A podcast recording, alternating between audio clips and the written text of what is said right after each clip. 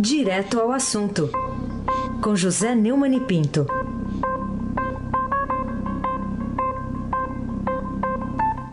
Hoje está aparecendo aqueles filmes que você procura, procura e não, não tem mocinho. Neumann, bom dia. Dia, Aysen Abac. Bom dia, Nelson Volta. Almirante Nelson. Bom dia, Diego Henrique de Carvalho. Bom dia, Moacir Evangelho.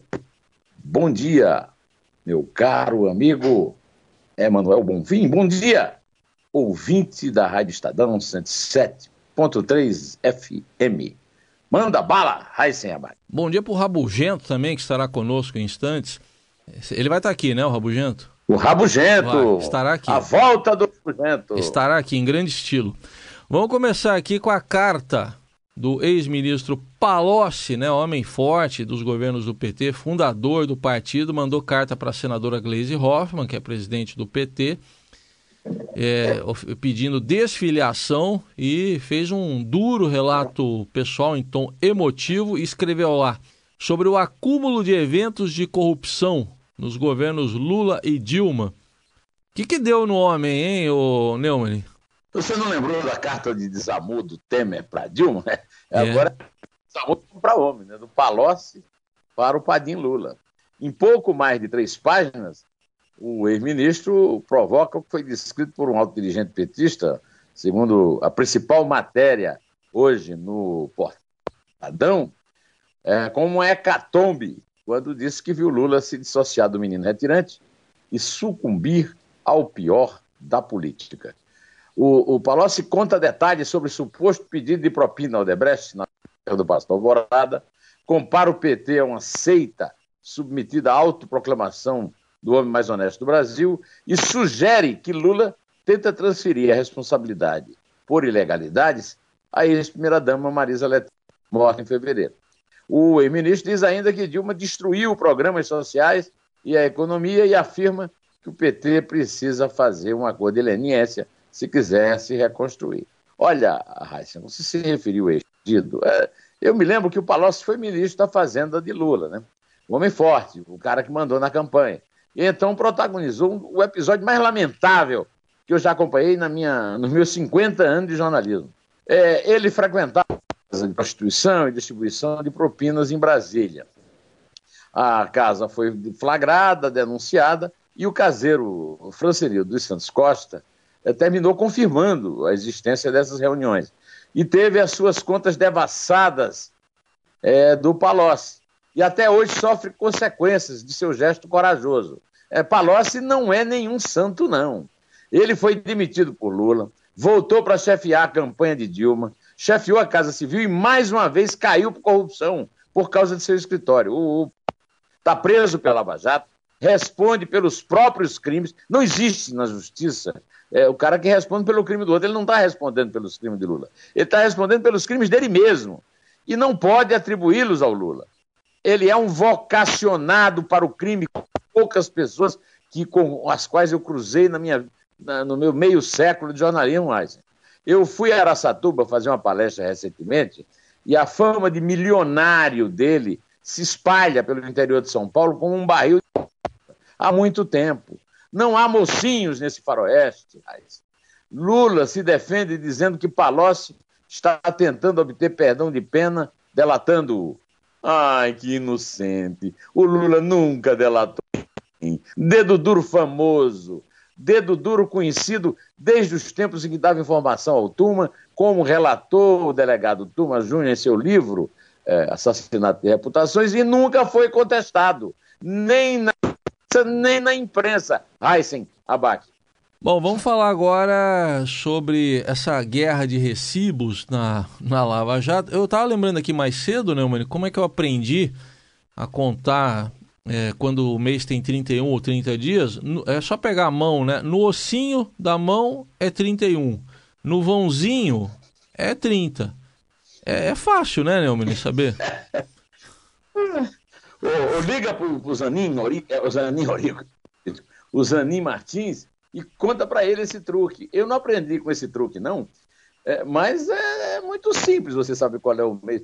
É, os dois únicos meses que sucedem um ao outro, que tem 31 dias, são julho e agosto. É que um é em homenagem a Júlio César e o outro é o Imperador Augusto.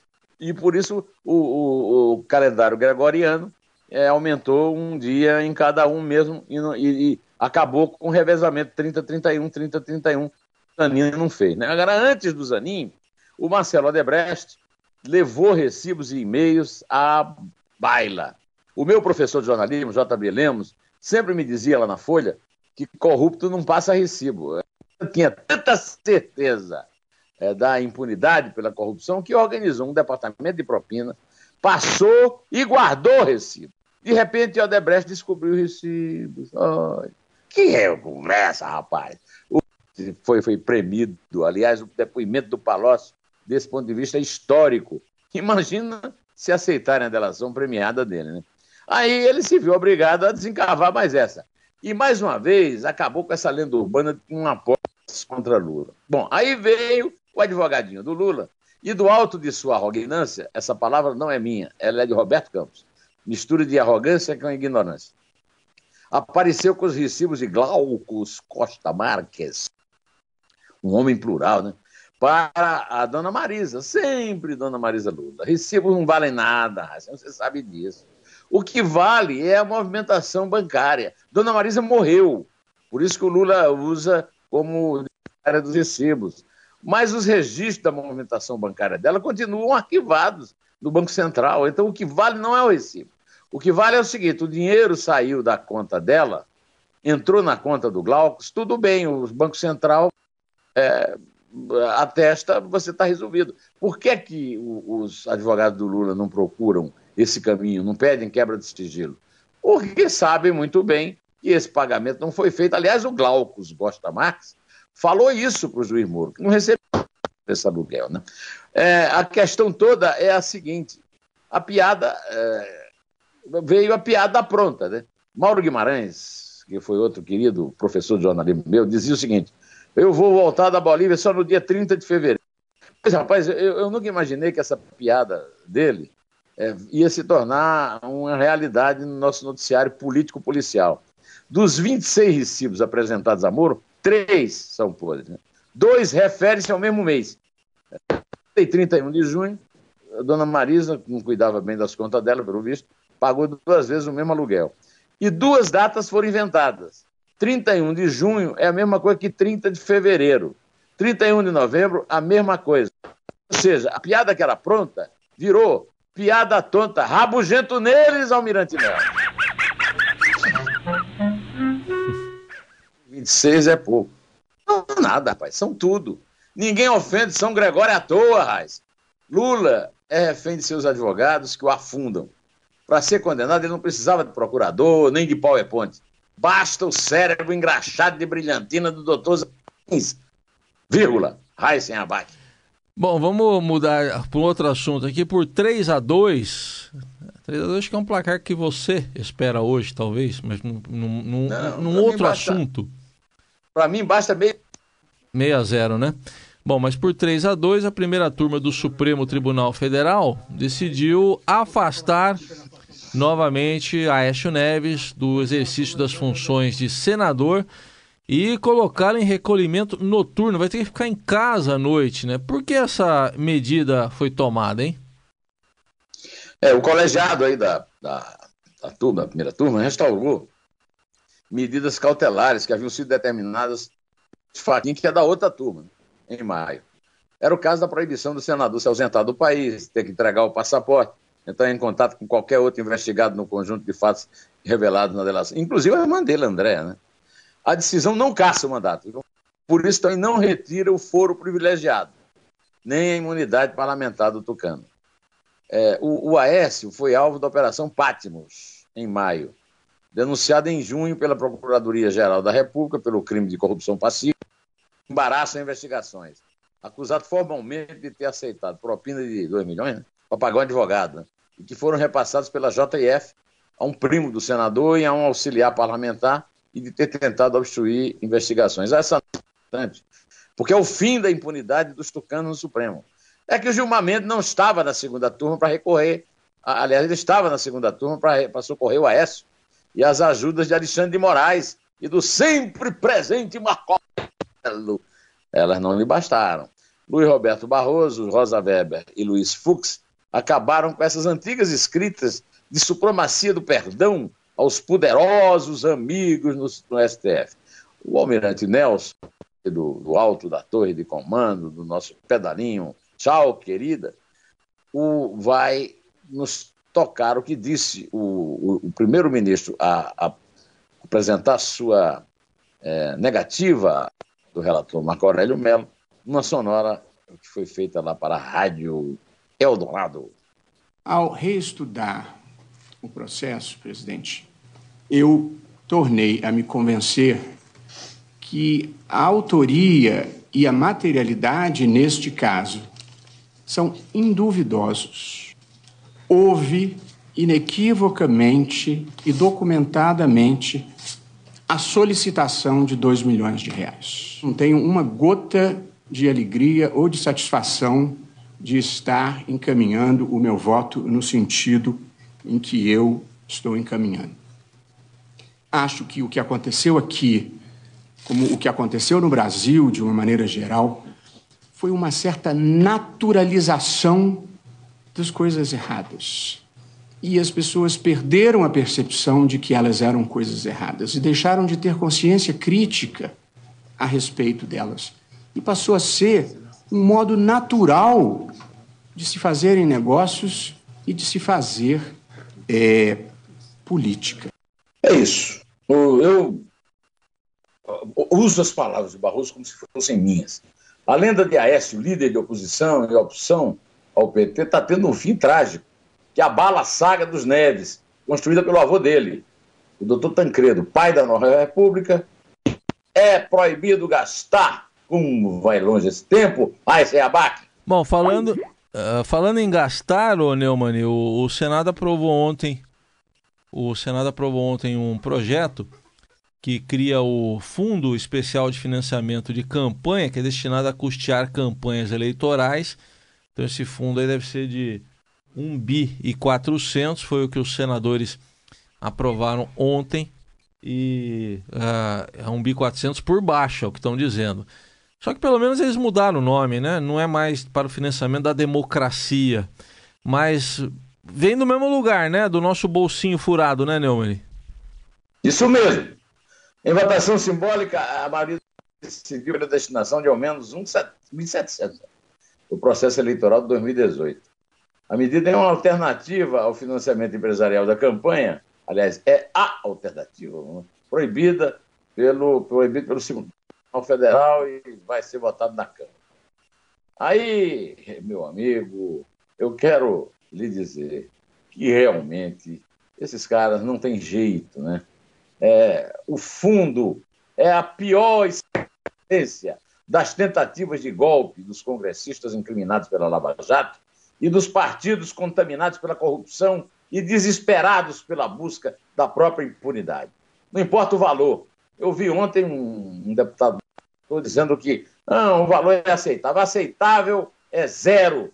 Zero, zero para eles, os senadores que aprovaram essa excrescência, e zero no nosso bolso. Nosso bolso precisa ser preservado nessa crise, senhores parlamentares. Meu amigo Aysen Abac. É isso aí. Bom, outro assunto. A Procuradora-Geral da República, Raquel Dodge, afirmou que dará continuidade à denúncia contra o presidente Temer caso a Câmara autorize que a acusação seja processada pelo Supremo. Será que ela vai cumprir, então, essa promessa, Neumann? É, a, a, denúncia foi elaborada por um antecessor dela, o Rodrigo Janot, que levou muito pau do Temer. É, estaremos dependentes do prosseguimento ou não dessa denúncia. É, disse, bom, vamos ouvir a própria Raquel Dodge falar com a obra e a graça do almirante Nelson Volta. No tocante às provas, é, me parece que a lei é clara no sentido de que a, a rescisão do acordo não invalida a prova é, produzida é, no, no, âmbito da delação premiada. E a, a, como a matéria já é regulada por lei, é a lei que nós daremos consequência e aplicação. Eu te ouço, doutora Dodge. Parece disposta a cumprir o dever dela, mas resta saber se ela não está fazendo um cálculo esperto. Afinal, qualquer brasileiro dotado de inteligência, ela certamente é inteligente, e com o mínimo de informação, e ela tem informações que nós não temos, sabe que dificilmente a Câmara vai autorizar o STF a investigar o doutor Temer. De qualquer maneira, vai ser complicada a gestão da moça se ela tentar enfrentar a corporação para agradar os padrinhos óbvios de sua indicação. Temer e Gilmar Mendes, Aysen, Abac. Bom, e o que, que dá para você, Neumann, a certeza de que o presidente Temer vai mesmo vencer a batalha da segunda denúncia do, do Janot lá na Câmara? É a ordem que o Temer deu à equipe econômica para abrir os cofres para garantir a aprovação do refis. Como a, a, a, você sabe que a equipe econômica mandou um projeto de refis para faturar aí uns 13 bi. Caiu na mão do deputado Cardoso Júnior, Júnior, aquele que prova que quem sai aos seus não regenera. Ai, Senhabaque, santo do dia da devoção, dos devedores inocentes do poder. Esta é, sem dúvida, a maior vergonha da história da democracia brasileira, desde que o Estado foi criado pelo príncipe herdeiro de Portugal, Pedro de Orleans de Bragança. Mas é de vergonha em vergonha que esse mesmo Estado vai se nutrindo. O direito que os políticos ao devo não nego, mas não pago de jeito nenhum, de jeito e maneira, nem quando puder, é a prova principal de que não é o Congresso que está na mão do Temer, mas é o Temer que está no absoluto controle dos seus antigos pares, Carlos Marum, Beto Mansur, Tarcísio Peronde, etc., com os quais ele se orgulha de dar muito, se dar muito bem, quando na verdade é apenas o posto avançado do poder legislativo no poder executivo para garantir os dos amigos, as mordomias e as vontades. Recomendo a leitura hoje, meu amigo Raíssen Abac, a você e a todos os nossos ouvintes, do artigo do advogado Almir Pazianotto Pinto. Conheci o Almir, ele era advogado do Sindicato dos Metalúrgicos, é, na época de São Bernardo, e hoje do ABC, do qual era o presidente o Lula. E, e o artigo dele no Estadão hoje é simplesmente, como sempre, como todos os artigos do, do Almir, que foi ministro do Trabalho, foi presidente do Superior Tribunal do Trabalho, partidos e fundo partidário. É brilhante a síntese que ele faz. Olha, o voto deve ser livre e as legendas incumbidas de arcar com os custos das campanhas. Para Almir, vaias para os senhores senadores e deputados e Paulinho da Viola neles, Almirante Nelson.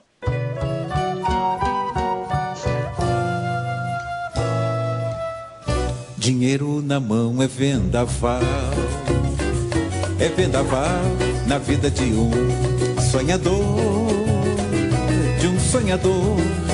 Quanta gente aí se engana e cai da cama com toda a ilusão que sonhou. E a grandeza se desfaz quando a solidão é mais. Alguém já falou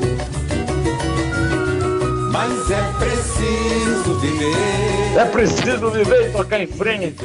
É, parece que esse samba foi feito especialmente pro Palocci, hein? Oh, Solidão essa... acaba com a grandeza, né? Ó? Essa daí dá vontade de tocar inteira, né? Paulinho da Viola sempre, né? Grande Paulinho, meu nobre príncipe Paulo César de Farias. Vamos lá. É três. É dois.